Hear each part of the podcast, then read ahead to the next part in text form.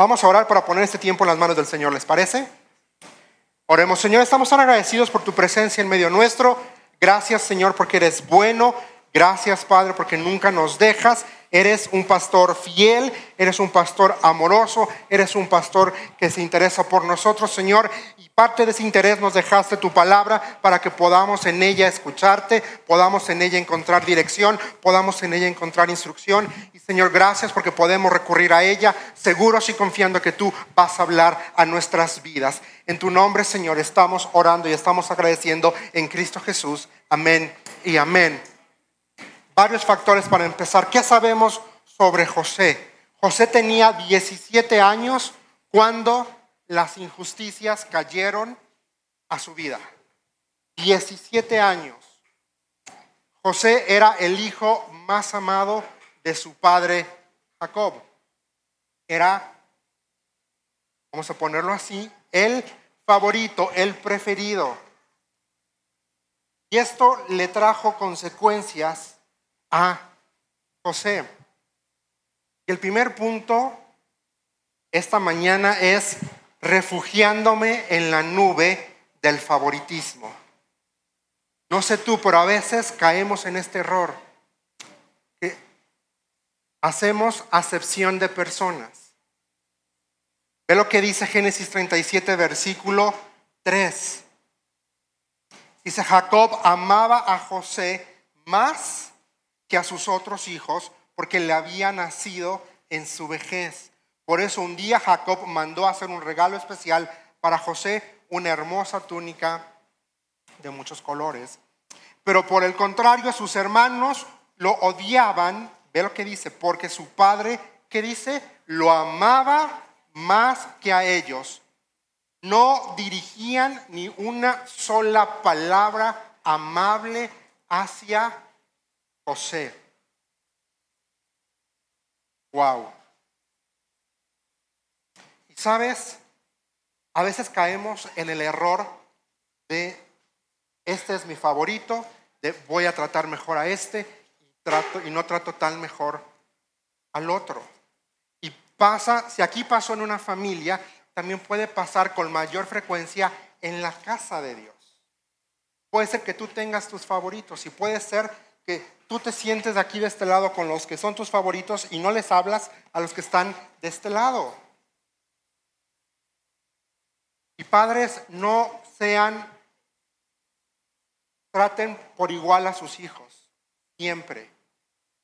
Porque el hacer favoritismo o el tener preferencia, según la historia, vamos a ver aquí, lastima. Y en este caso, lastimó corazones y lastimó almas. ¿Qué generó el que Jacob tuviera un preferido? Envidia, rechazo. En los otros once, eran doce. Y dice que ninguno de los once le hablaba bonito. ¿Y eso de quién es culpa? ¿De los once? De los padres. Que hicieron acepción de personas, que favorecieron a uno en lugar de tratar a los dos igual. Cuando tú tratas a alguien con especial favoritismo, no solamente estás lastimando corazones del que está a tu lado, también vas a generar odio. Ve lo que dice versículo 5. Una noche José tuvo un sueño y cuando se lo contó a sus hermanos, ve lo que dice el texto, lo odiaron más que nunca. Y luego ve lo que dice versículo 8. Sus hermanos respondieron, ¿así que te crees que serás nuestro rey? ¿No es verdad? ¿De veras piensas que reinarás sobre nosotros? Y otra vez ve lo que dice la frase ahí, así que lo odiaron aún más debido a sus sueños y a la forma en que él los contaba. ¿Por qué? Porque él tuvo un sueño y vio estas gavillas de grano y veía que se inclinaban a él. Y eso sí iba a ocurrir más adelante en la vida de José. Pero en este momento, ¿qué estaba generando en sus hermanos? odio, odio. Pero también cuando tú haces acepción de personas, cuando tratas con favoritismo a alguien y a otro no, también estás alimentando celos. Ve lo que dice versículo 11 del 37. Sin embargo, mientras los hermanos de José tenían celos de él, dice el texto, su padre estaba intrigado por el significado de los sueños. O si estás leyendo 60 u otra versión dice que lo guardaba. ¿Por qué? Porque ahora José tuvo otro sueño. El primer sueño de José fue las gavillas que se inclinaban. Después vio el sol, la luna y las estrellas y todas se inclinaban ante él. Y en esa segunda ocasión él va y le cuenta a su papá el sueño. Se indignan todos. Y ve lo que dice. Sin embargo, ¿qué dicen los hermanos de José? Tenían celos de él. Y si no controlamos, si no somos justos, si no somos parejos, si no somos equitativos al interior de nuestra familia y con quienes nos relacionamos, generamos mucho daño, lastimamos a las personas. Y el favoritismo va a, va a promover algo, mis hermanos promueve acciones incorrectas. Acciones incorrectas. Capítulo más adelante, ahí 37, se van los hermanos de José a pastorear porque eran pastores, se van a pastorear y, el papá de José le dice a su hijo, ¿sabes qué? Ve y llévale el lunch a tus hijos, le, le hizo el itacate, los manda a buscar, no los encuentra, pregunta por ellos, les dice, no, pues ya se fueron para allá, pero ¿sabes qué me asombra del relato? Que cuando Jacob le dice a su hijo, ve a ver a tus hermanos, José no dijo, ¿por qué voy a ir a verlos si ellos me tratan mal? ¿Por qué voy a ir a verlos si no me quieren? ¿Por qué voy a ir a ver? Ve lo que dice, versículo 13. Cuando ya llevaban un buen tiempo allí, Jacob le dijo a José, tus hermanos están en Siquem apacentando las ovejas, prepárate porque te enviaré a verlos. Y ve cómo responde José, estoy listo para ir. Estoy listo para ir. José no dijo, ah, ¿por qué voy a ir yo? Manda a otro de los, de los sirvientes, ¿por qué voy a ir yo a ver a mis hermanos que me tratan mal, que ni siquiera me hablan, que me tratan con groserías, que no me invitaron a la cena de Navidad del año pasado, que no me hablaron en mi cumpleaños, que que no me saluda, que, no se ha dignado a venir a ver a su nieto o a su nieta. ¿Por qué? ¿Por qué? Pero ¿qué hizo José? José dijo, papá, estoy. Te habla de una actitud del corazón.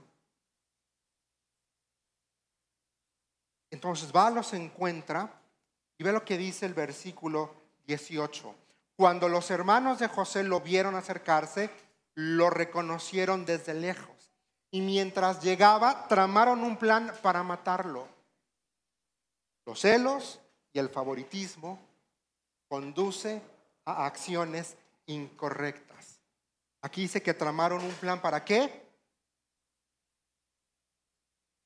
Ve lo que dice, versículo 19. Aquí viene el soñador, dijeron, versículo 20 dice, vamos, matémoslo y tirémoslo en una de estas cisternas. Podemos decirle a nuestro Padre, un animal salvaje lo devoró.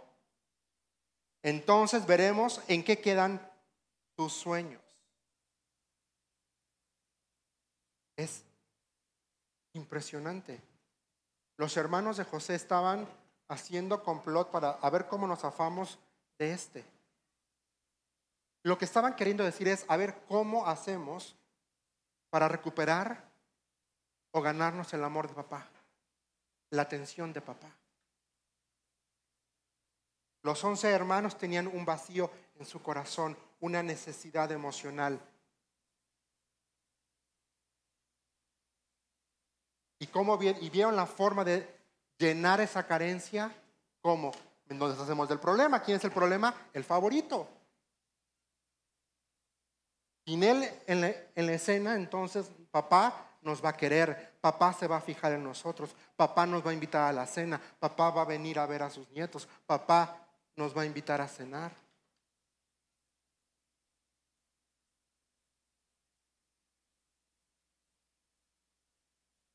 Y los efectos del favoritismo, mis hermanos, causan heridas que duran toda una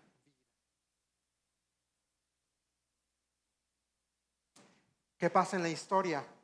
Dice Rubén, no, no, no, no, no, no vamos, no lo matemos, mejor aventémoslo al foso, que no caiga su sangre sobre nosotros. Y eso hicieron. Tiran a José a un pozo, y después lo venden. ¿Y sabes qué hicieron estos once hermanos caradura? Van y le mienten al papá. ¿Quién sabe qué le pasó? Agarran la túnica de José, matan un animalito, lo embarran con sangre, rompen la túnica y Jacob dice, seguramente algún animal se comió a mi hijo. Pero mira, ve lo que dice 37, 34 y 35.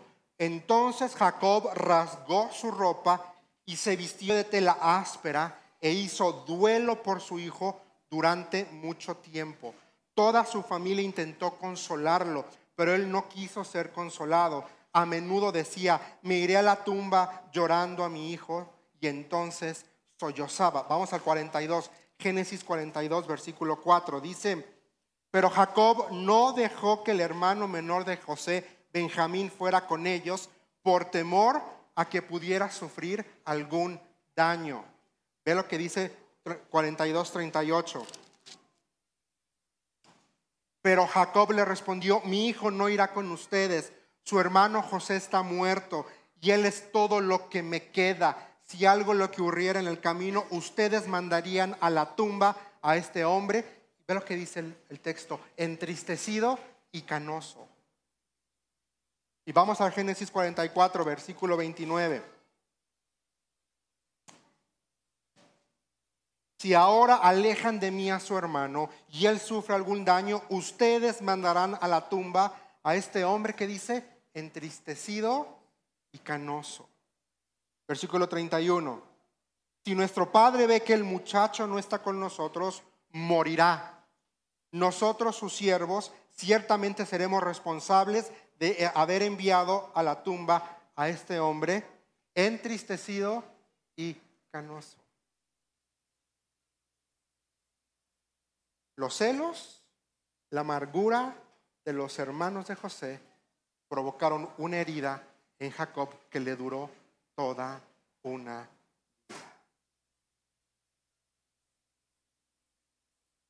A veces pensamos que, que, no pasa nada, es que él sí me cae bien y él no me... Él, pues.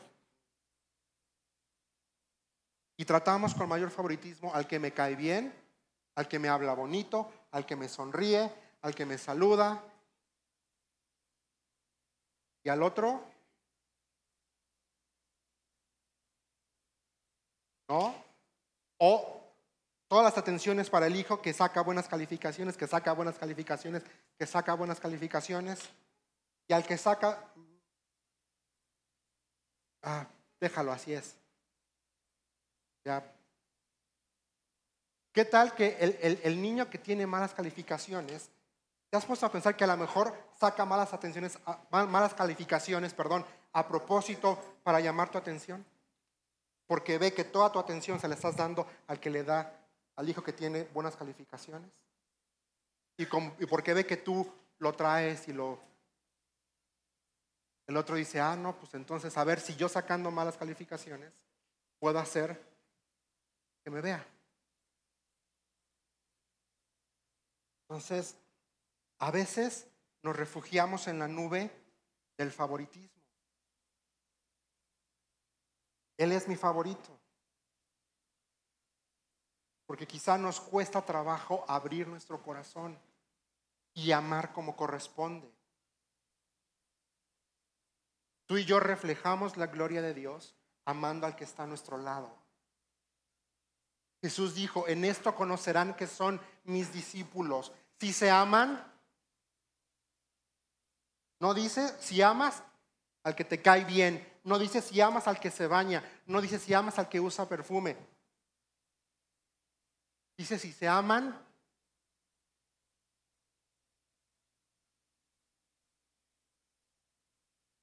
Porque a veces es muy fácil querer al que nos cae bien, con el que tenemos afinidad, con el que conectamos, con el que hacemos clic. Pero con el otro, no. Yo tengo muy grabada, no se me quita la mente, la anécdota que una vez nos contó Ponchito Sinencio, que ayudó a una persona en condición de drogas, que tenía mucho tiempo, que no se bañaba, que, se que llovía, y cada vez, dice Ponchito, cada vez que este muchacho movía sus pies, la baranda que salía de ahí, eso es amor. Eso es amar al prójimo. Tú subirías a alguien así y manejarías una hora y media para llevarlo a un centro, a un centro de, de rehabilitación, a una persona así. No me respondas. No le pregunto a, a, Silencio porque sé la respuesta, pero para el resto de nosotros.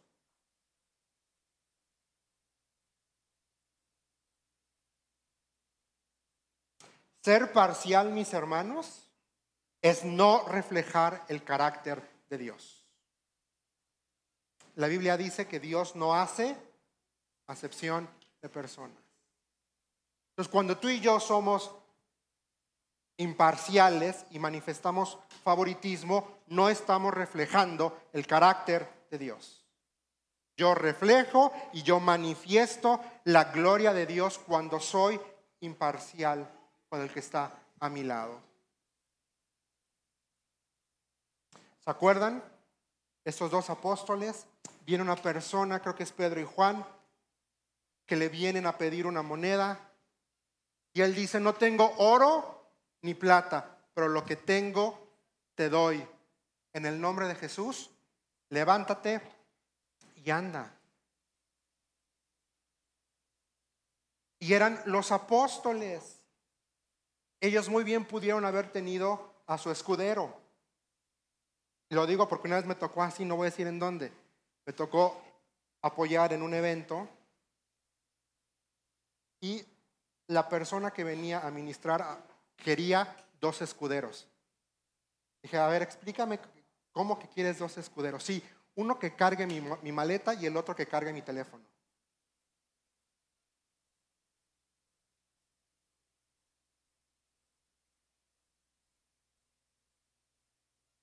Ni uno ni otro. Perdón, ni uno ni otro.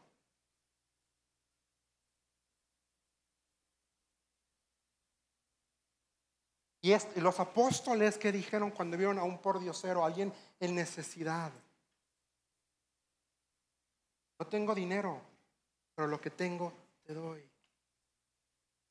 ¿Sabes qué tienes tú y qué tengo yo? Tenemos a Cristo. Tenemos el amor de Cristo.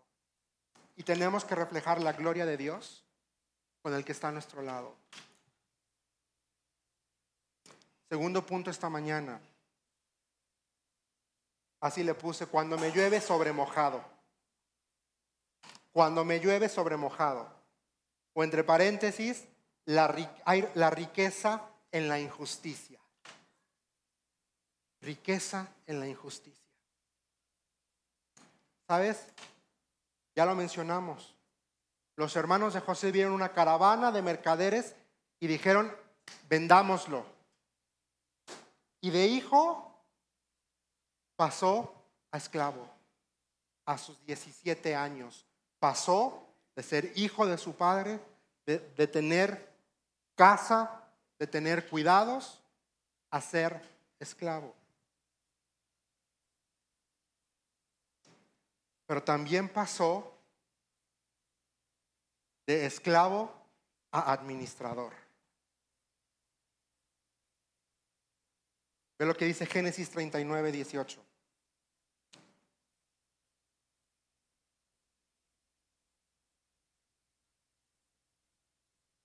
No, 39 prácticamente. 39, 1. Cuando los mercaderes ismaelitas llevaron a José a Egipto, lo vendieron a Potifar, un oficial egipcio. Potifar era capitán de la guardia del faraón, rey de Egipto. Ve, versículo 2 es hermoso, ve lo que dice. El Señor estaba con José, por eso tenía éxito en todo mientras servía en la casa de su amo egipcio. Potifar lo notó y se dio cuenta de que el Señor estaba con José dos veces, la frase, y le daba éxito en todo lo que hacía. ¿Qué, hace Potifar? Lo pone a cargo de absolutamente todo, todos sus bienes, todas sus posiciones. Versículo 5 dice, desde el día en que José quedó encargado de la casa y de las propiedades de su amo, el Señor comenzó a bendecir la casa de Potifar. ¿Por quién? Por causa de José. Ve lo que dice versículo 6 al final. Con José a cargo, Potifar no se preocupaba por nada excepto por comer. Piensa, un, un jovencito de 17 años. Un día era amado por su padre y al otro día iba en condición de esclavo a una tierra que no conocía, en un, con un idioma que no hablaba. Llega, a llega como esclavo, pero el Señor estaba con él. Lo que quiero decirte es que, amigo, hermano, la vida duele. A veces enfrentamos injusticias. A veces enfrentamos situaciones complicadas, dolorosas. Pero quiero que recuerdes que el Señor siempre, siempre, siempre está con nosotros. Él está contigo, incluso cuando te llueve sobre mojado.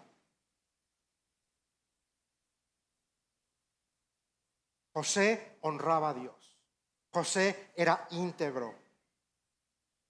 José era honesto. ¿Por qué otra razón Potifar lo pondría a cargo de todas sus posesiones? El texto que el Señor estaba con José. ¿Sabes? Si tú has creído en Cristo Jesús y has nacido de nuevo, pasó esto, Espíritu Santo vino a vivir a tu vida, fuiste sellado con el Espíritu Santo de la promesa, por lo tanto el Señor está contigo. Ser íntegro, ser honesto, caminar bajo la autoridad del Señor no depende de las injusticias de la vida, no depende de cómo te traten tus hermanos, no depende de las groserías que te haga algún familiar. Un jovencito de 17 años perdió todo.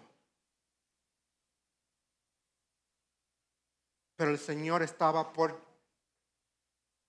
cambiarlo. Ahora, y luego de administrador, ¿qué creen que pasó? Otra vez le vuelve a llover sobre mojado, porque de administrador pasó a ser prisionero. Porque sabes qué? La esposa de Potifar dijo, ah, este muchacho está galán, y la Biblia así lo dice, dice que José era de hermosa semblante, semblante. O sea, era galán. Y la esposa de Potifar le decía, ven y duerme conmigo. Y la integridad de José le dijo, discúlpeme señora Potifar, pero no puedo. Su esposo me dejó a cargo de todo, tengo todo a mi disposición excepto usted, porque usted es de él. Dice versículo 9 del 39, no, desde el 8, dice, pero José se negó, mire, le contestó, mi amo confía en mí y me puso a cargo de todo lo que hay en su casa. Nadie tiene más autoridad que yo. Él no me ha negado nada con excepción de usted, porque es su esposa. Pero ve lo que responde enseguida José. Dice, ¿cómo podría yo cometer semejante maldad? Sería un gran pecado contra Dios uno pudiera pensar, bueno, pobre muchacho, o sea, lo que ha sufrido en, su, en, la vida, que se dé al placer. Eso es lo que nos vende el mundo. O sea, nos reímos porque sabemos que eso, es lo, que eso es lo que la sociedad nos vende y promueve y quiere que hagamos. Pero él dijo, ¿cómo voy a pecar así contra Dios? Y tú pensarías, ah, bueno, le va a ir ahora súper bien porque está obedeciendo a Dios, está honrando, pero su obediencia no le agradó a la esposa de Potifar. Y que lo mandan a dónde? A la cárcel. Ve lo que dice versículo 19. Potifar se enfureció cuando oyó el relato de su esposa acerca de cómo José la había tratado. Entonces agarró a José y lo metió en la cárcel donde estaban los presos del rey. José quedó ahí. Pero ve lo que dice el versículo interesante, el que sigue, 21. Pero el Señor estaba con José en la cárcel. ¿Qué dice? Y le mostró su qué? Su fiel amor. El Señor hizo que José fuera el preferido del encargado de la cárcel. Ve lo que dice versículo 23, cómo termina. El Señor estaba con él y lo prosperaba en todo lo que hacía. Otra vez le vuelve a llover sobre mojado a José, ya que era administrador. Órale, por ser íntegro, por ser santo, le costó una estadía en la cárcel. Pero sabes, quiero recordarte esto. Aún en medio del dolor de la vida, aún en medio de las injusticias que tú y yo podemos enfrentar, Dios muestra su amor fiel y misericordioso para nosotros. Incluso en las, en las secuelas de la injusticia, Dios me hace florecer. Estaba ya él en la cárcel. ¿Qué hizo? Se volvió administrador de los reos. ¿Te has puesto a pensar qué integridad de este muchacho que siendo reo le, hayan dicho tú estás a cargo de todos?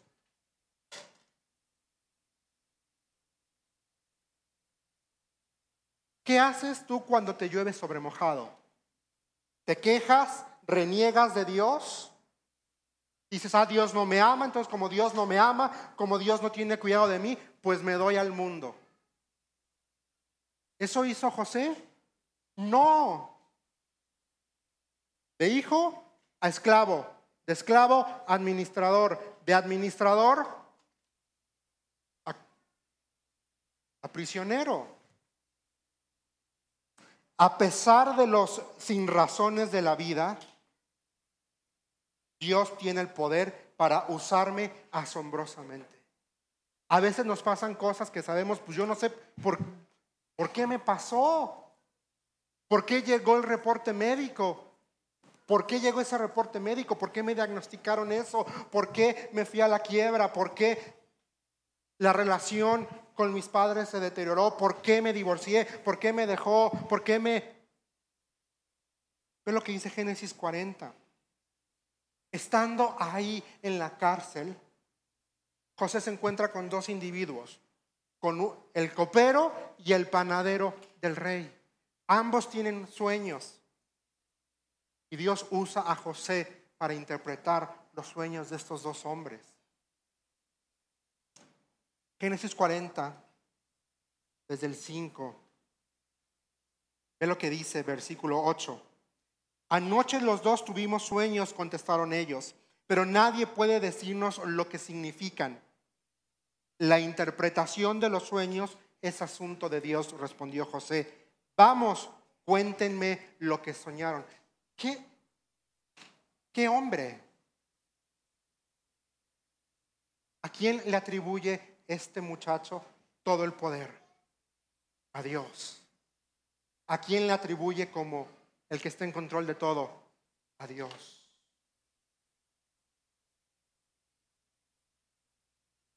Y Dios, los usa, Dios lo usó El panadero, ¿cuál fue el sueño? Vio que había una canasta de panes en su cabeza y venían los cuervos y se comieron todo. Y José le dijo, lo siento, el faraón ya se decidió, te vas a morir. El sueño del copero es, no, yo vi que había uvas y yo aplasté las uvas y le di la copa al faraón y José dijo, tu sueño es, vas a salir y vas a volver a servirle al faraón. Algo interesante, ve lo que dice 14. Dice, te pido que te acuerdes de mí y me hagas un favor cuando las cosas te vayan bien. Háblale de mí a Faraón para que me saque de este lugar. Ve lo que dice. O sea, José no es, no niega su historia, no esconde su historial. Ve lo que dice. Pues me trajeron secuestrado desde mi tierra, la tierra de los hebreos, y ahora estoy aquí en la cárcel, aunque no hice nada para merecerlo. Le dijo, bro, échame la mano. Cuando salgas de aquí, hazme el paro.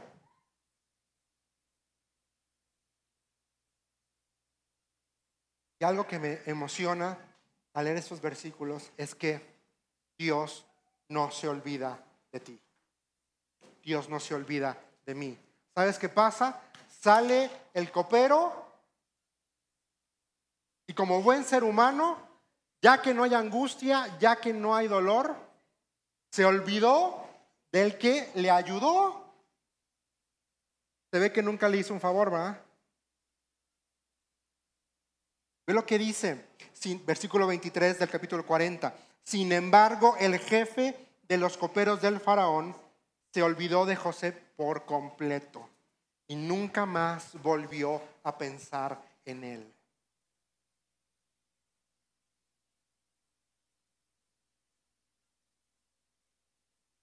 Nota a un lado, nota side, no seamos ingratos con los que nos ayudan. Porque aún ahí, eso se llama gratitud. Y aún ahí tenemos todo la oportunidad del mundo para manifestar la gloria de Dios, la gracia de Dios y el amor de Dios. Y Dios a veces nos sorprende por medio de las personas que menos pensamos. Aquí, el copero se olvidó de José, pero sabes, Dios no se olvidó de José. Y Dios no se olvidó de ti. Dios no se olvida de que te estás pasando dificultad, de que estás pasando dolor. Él, él, no se olvida que estás enfrentando un reporte médico adverso. Él no se olvida de que quizá te están pidiendo, el lunes tienes que ir a firmar los papeles del divorcio. Él no se olvida de eso.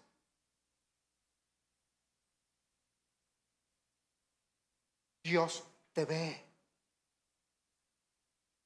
Eres especial para Dios. Y de prisionero, ¿sabes a qué pasó? A regente. Porque entonces resulta que el faraón tiene un sueño. El señor don faraón sueña espigas grandes y hermosas y luego sueña otras espigas raquíticas, raquíticas, raquíticas. ¿Y qué crees que las, espigas raquíticas, raquíticas, raquíticas, se comen a las gorditas. Y después también ve siete vacas, así mira, que les costaba caminar, ¿verdad? Y después ve otras siete vacas que hasta los huesitos podías contarles. Y entonces él quiere saber el significado del sueño. Y entonces ahí ¿Quién creen que se acordó de José? El copero. Ay, señor don Faraón, ¿qué cree? Cuando yo estuve en la cárcel hubo un hebreo que interpretó los sueños. ¿Sabes? José experimentó 13 años de injusticias y de dificultades. 13 años de que le lloviera sobremojado. y nosotros nos quejamos porque, y, esto me dolió a mí, donde más me duele, va, porque quizá tuve una semana que no vendí como yo hubiera querido. Y José, 13 años de injusticias y dificultades. Ve lo que dice Génesis 41, versículo 46. Tenía 30 años cuando comenzó a servir en el palacio del faraón. 13 años. 13 años. Ya eso hubiera sido como para tirar la toalla. 13 años de no verla salida humanamente hablando. 13 años. Sabes, tengo que recordar siempre que la aflicción y la injusticia es temporal. Es temporal. Porque José va donde el señor don Faraón le dice, mira, esto significa el sueño, vas a tener siete años de mucha abundancia, pero después va a venir siete años de gran hambruna, de todos van a morir de hambre. Yo te recomiendo que hagas esto. En estos siete años acumula, acumula, acumula, acumula, para que puedas tener suficiente para los siete años que vienen.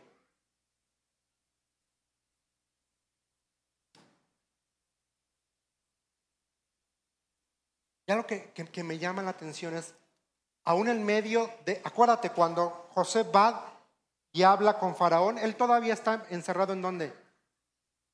En la cárcel. O sea, lo sacaron nada más para irlo a, lo bañaron para que no se viera, ¿va? Para, pero ve lo que dice, versículo 16 del 41. No está en mis manos el poder para hacerlo, respondió, o sea, interpretar sueños.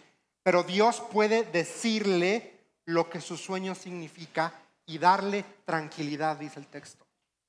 O sea, José diciendo, yo no soy, es Dios. Es Dios el único que le puede revelar lo que usted necesita saber y es Dios el único que le puede dar tranquilidad. ¿Y quién más sabe de la tranquilidad y de la paz que Dios da en medio de la dificultad que José? 13 años de dolor, 13 años de injusticia, 13 años de que le llueva sobre mojado. Y este hombre reconocía quién era Dios, reconocía quién era Él y nunca renegó de Dios, nunca se quejó de Dios. Nunca olvides que Dios es todopoderoso, que Dios es revelador y que Dios es el autor de tu historia y de mi historia. Dios derrama paz y tranquilidad en medio de la adversidad y en medio de la angustia. Solo Dios puede hacer eso. Dios está en control de las circunstancias, de las situaciones, sea la que sea.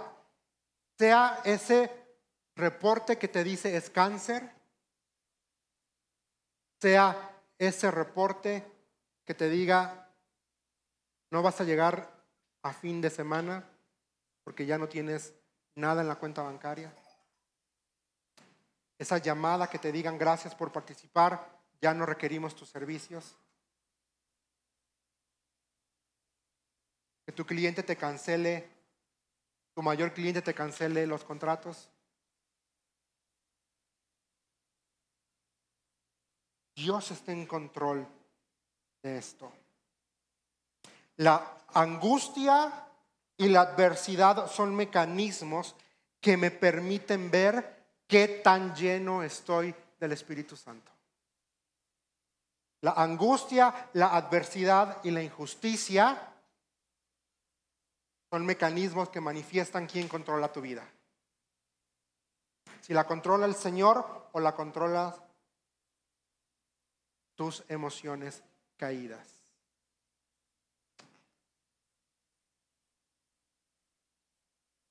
Ve lo que dice versículo 33. Faraón, a Faraón le dice, por lo tanto el faraón debería encontrar a un hombre inteligente y sabio y ponerlo a cargo de toda la tierra de Egipto. José dándole a Faraón la estrategia para sobrevencer la adversidad. ¿Quién crees que le dio la estrategia a José?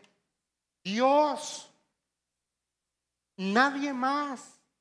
Aún en medio del dolor, en medio de la injusticia, José era sabio. José no perdió los estribos. Pero ¿sabes qué me asombra más? Cómo Faraón describe a José. Ve lo que dice, versículo 38. Entonces el faraón preguntó a sus funcionarios, ¿acaso encontraremos a alguien como este hombre? Tan claramente, ve lo que dice, tan claramente lleno de qué? Del Espíritu de Dios. Así que el faraón dijo a José, como Dios te ha revelado el significado de los sueños a ti, es obvio que no hay nadie más sabio e inteligente que tú. Quedarás a cargo de mi palacio y toda mi gente recibirá órdenes de ti. Pasó de prisionero a regente, pasó de prisionero a vicepresidente. ¿Por su buena carita? ¿Por su buena fortuna? No, por el favor de Dios.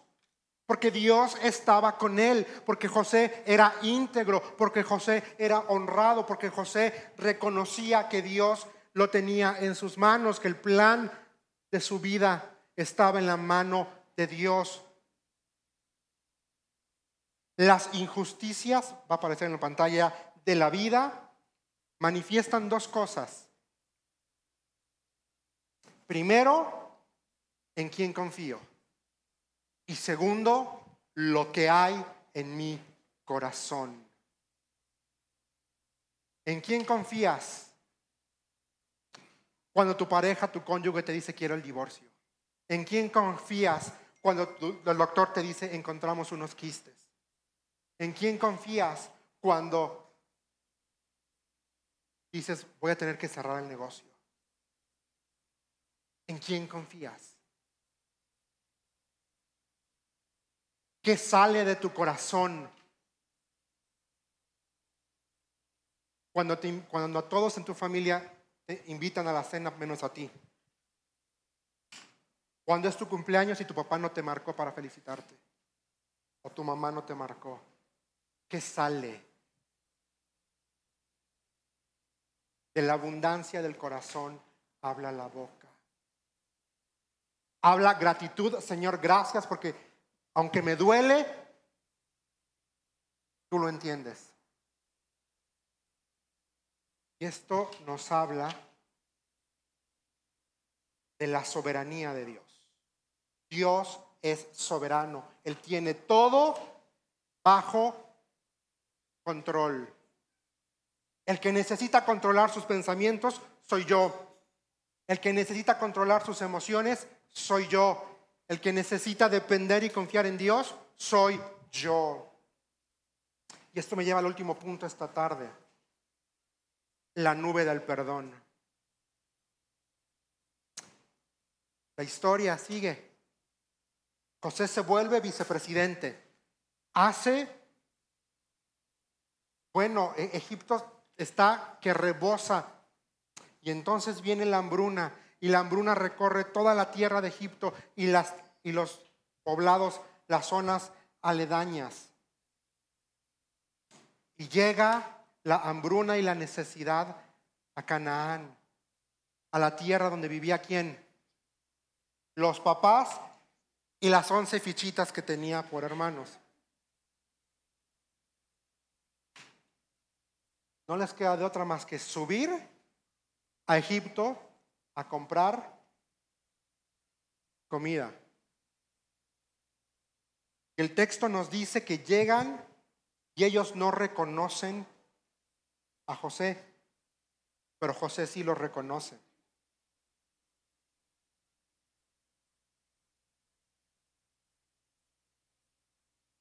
El temor, perdón, el temor a Dios, mis hermanos, nos lleva a perdonar. Porque ¿sabes qué hizo José?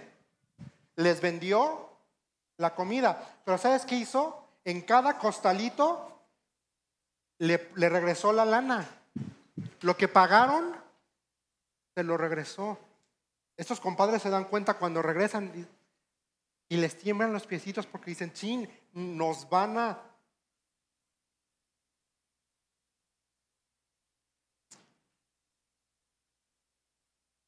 Una manifestación de que vivo, conozco el amor de Dios es el perdón. Es perdonar a mi padre que prefirió a mi hermano. Es perdonar a mi abuelo que nunca me dio un cariño. Es perdonar al hermano que me dio la espalda. Es perdonar al que no me habla. Es perdonar al que obró una injusticia para mi, con mi vida. O sea, José bien pudo haber dicho, lero, lero, ándele, a ver, no, yo soy ahora el señor vicepresidente y si quiero les doy de comer y si no, a ver qué se siente, ¿eh? a ver, ándele. Pero no hizo eso.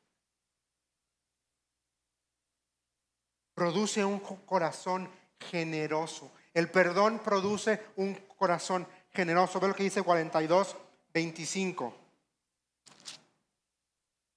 Después José ordenó a sus siervos que llenaran de grano los costales de los hombres pero también les dio instrucciones secretas de que devolvieran el dinero del pago y lo pusieran en la puerta superior del costal de cada uno de ellos. ¿Ve? y la reacción que tienen los hermanos al ver el dinero, ve lo que dice versículo 28. Miren, exclamó a sus hermanos, me devolvieron el dinero, aquí está en mi costal. Entonces se les desplomó el corazón, dice el texto y temblando decían unos a otros, ¿qué nos ha hecho Dios? Y dice, bien dice el dicho mexicano, el miedo no anda. Estos sabían muy bien lo que habían hecho. Entonces, hay algo que corrompe el corazón y se llama remordimiento. remordimiento. No pases una vida así, con remordimiento. Debía haberlo tratado bien. No debía haberle hecho esto. Perdona al que te hirió, perdona al que te lastimó, perdona al que te ofendió. El perdón no se trata del que, del que te ofendió, ¿sabías? El perdón se trata de ti. Se trata de que tú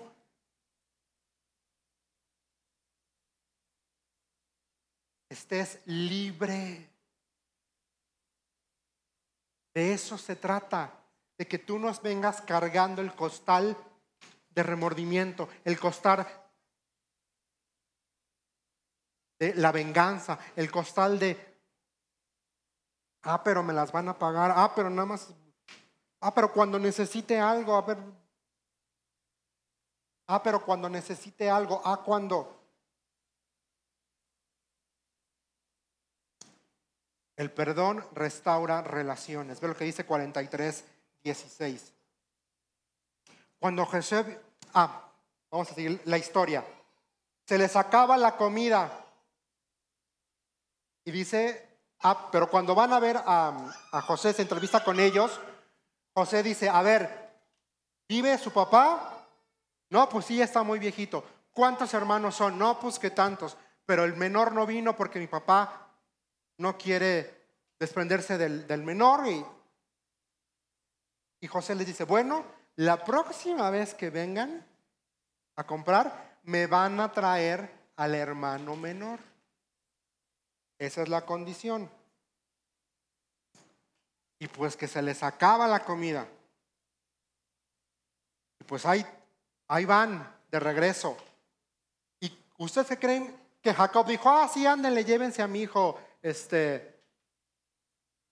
No, Jacob Hijo, no se van a llevar a Benjamín el más chiquitito.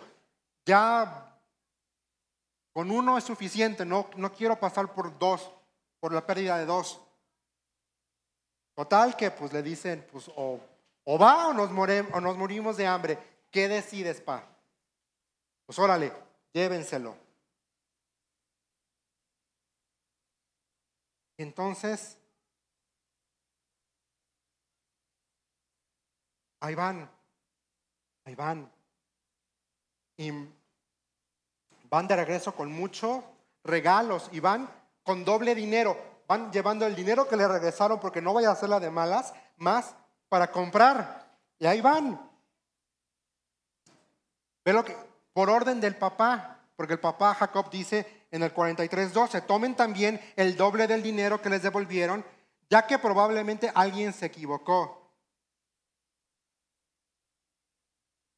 Así que, bueno, ahí van. Pero ve, ve lo que, ve el versículo 16. Presta atención a lo que dice 16 del 43. Cuando José vio a Benjamín con ellos, le dijo al administrador de su casa, estos hombres comerán conmigo hoy al mediodía. Llévalos dentro del palacio, luego mata un animal y prepara un gran banquete.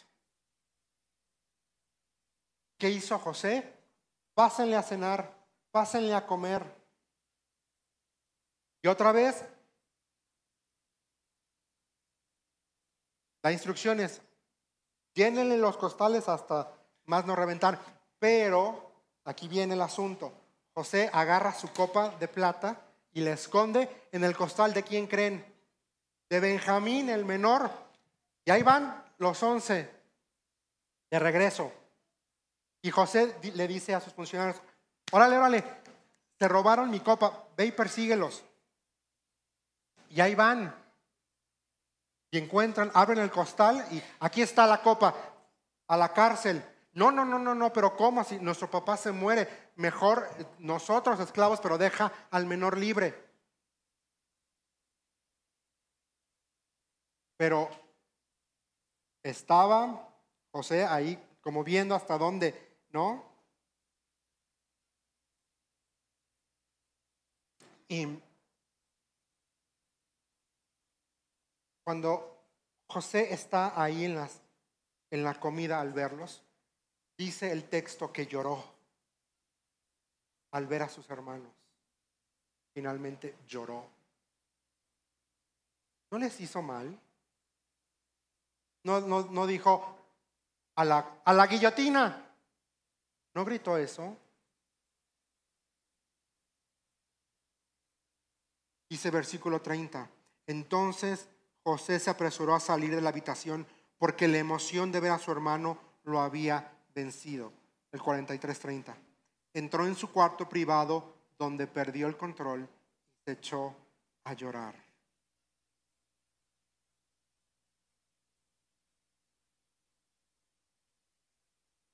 ¿Qué corazón el de José? ¿Qué corazón?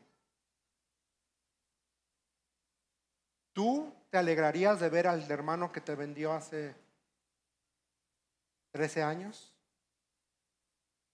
O sea, lo ves y lo invitas a comer y órale, vámonos a... Pero José perdonó. José experimentó la lluvia amarga del favoritismo. Luego a José le llovió sobre mojado 13 años.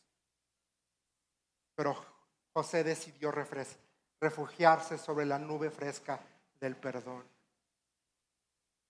Cuando hace mucho calor y pasa una nube, ¿qué hace? Refresca. Cuando hace mucho calor y llueve, refresca. José, perdón, decidió refugiarse en la nube del perdón. Y de pronto, José dice, ¿qué creen? Soy José. Ahí en el capítulo 45, ya que regresan, le dicen, soy José, su hermano. Ve lo que dice versículo 45, versículo 2. Entonces perdió el control y se echó a llorar. Lloraba con tanta fuerza que los egipcios podían oírlo. Soy José, ¿Vive mi padre todavía? Versículo 3. Versículo 4 dice, José, soy José. Pero ve, empieza con esto por, diciendo, vengan a mí, dice, por favor, acérquense, por favor, acérquense. Vean la urgencia en el texto. La urgencia de José de decirle a sus hermanos, quiero abrazarlos, quiero tener restauración, quiero tener reconciliación, quiero volver a tener una relación con ustedes. Él no se olvidó, José no se olvidó de lo que le hicieron, ve lo que dice ahí, que dice, a quienes ustedes vendieron. Él no se olvidó. Pero luego da una declaración asombrosa, matadora.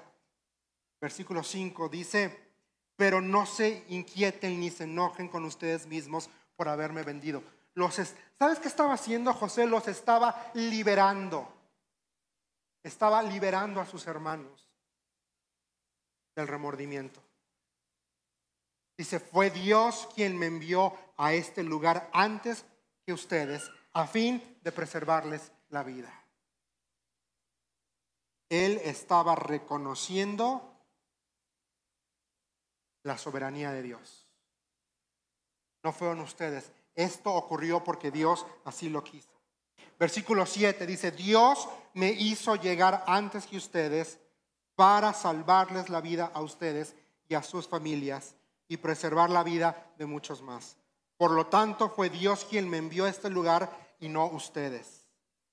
Y fue él quien me hizo consejero del faraón, administrador de todo su palacio y gobernador de todo Egipto.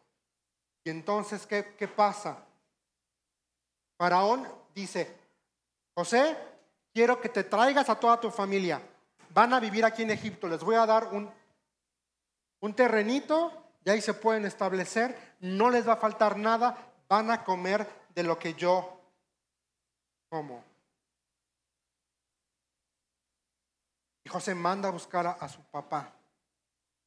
Ya lo que me, que me encanta, versículo 11, ve el corazón amoroso, misericordioso de José, diciéndole a su papá, allí te cuidaré porque aún quedan cinco años de hambre.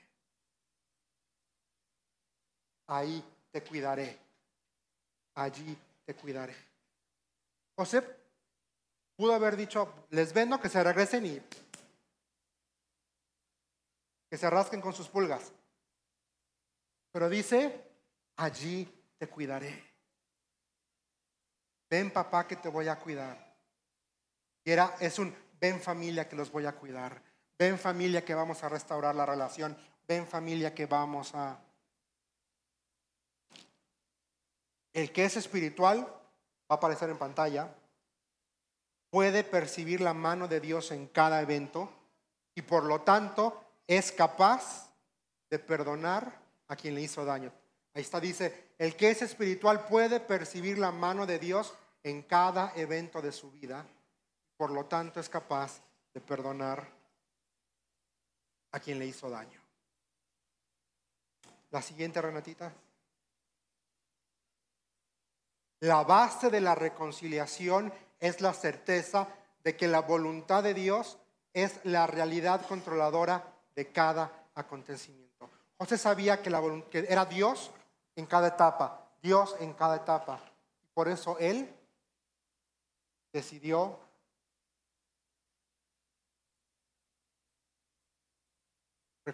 reconciliar con sus hermanos, perdonar a sus hermanos. Y ya para terminar, el verdadero perdón cubre la deshonra y el dolor con la gracia de Dios. Historia hacia adelante.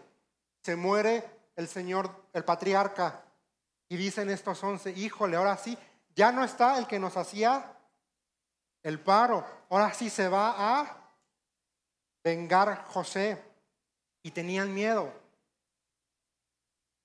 Ve lo que dice, versículo 50. Versículo 14. Después de haber enterrado a Jacob, José regresó a Egipto junto con sus hermanos y todos los que lo habían acompañado al entierro de su padre.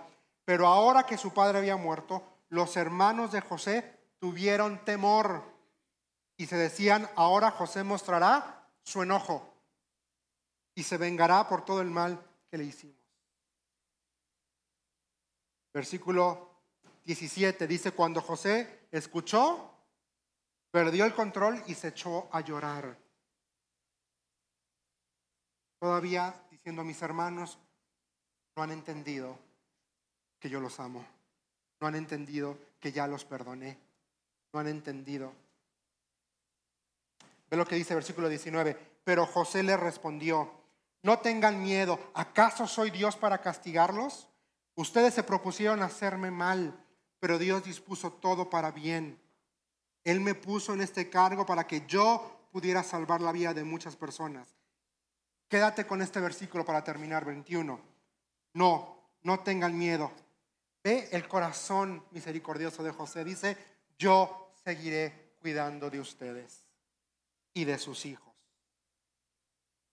Así que hablándoles con ternura y bondad, los reconfortó. Ahí está el reto. Que podamos hablar con ternura y con bondad al que nos hirió, al que nos lastimó, al que nos traicionó. Reconfortemos con ternura y con bondad al que nos hirió, al que nos lastimó. Porque, y esa es la última frase y terminamos, también va a aparecer en pantalla, creo, no soy seguro. La gloria de Dios se manifiesta en el perdón de nuestros pecados. Ahí se manifestó en grande la gloria de Dios, en que te perdonó a ti y me perdonó a mí. Y por lo tanto, tú y yo podemos perdonar al que nos hirió, al que nos lastimó, al que nos robó, Señor, estamos agradecidos por tu presencia en medio nuestro. Gracias, Señor, por tu palabra.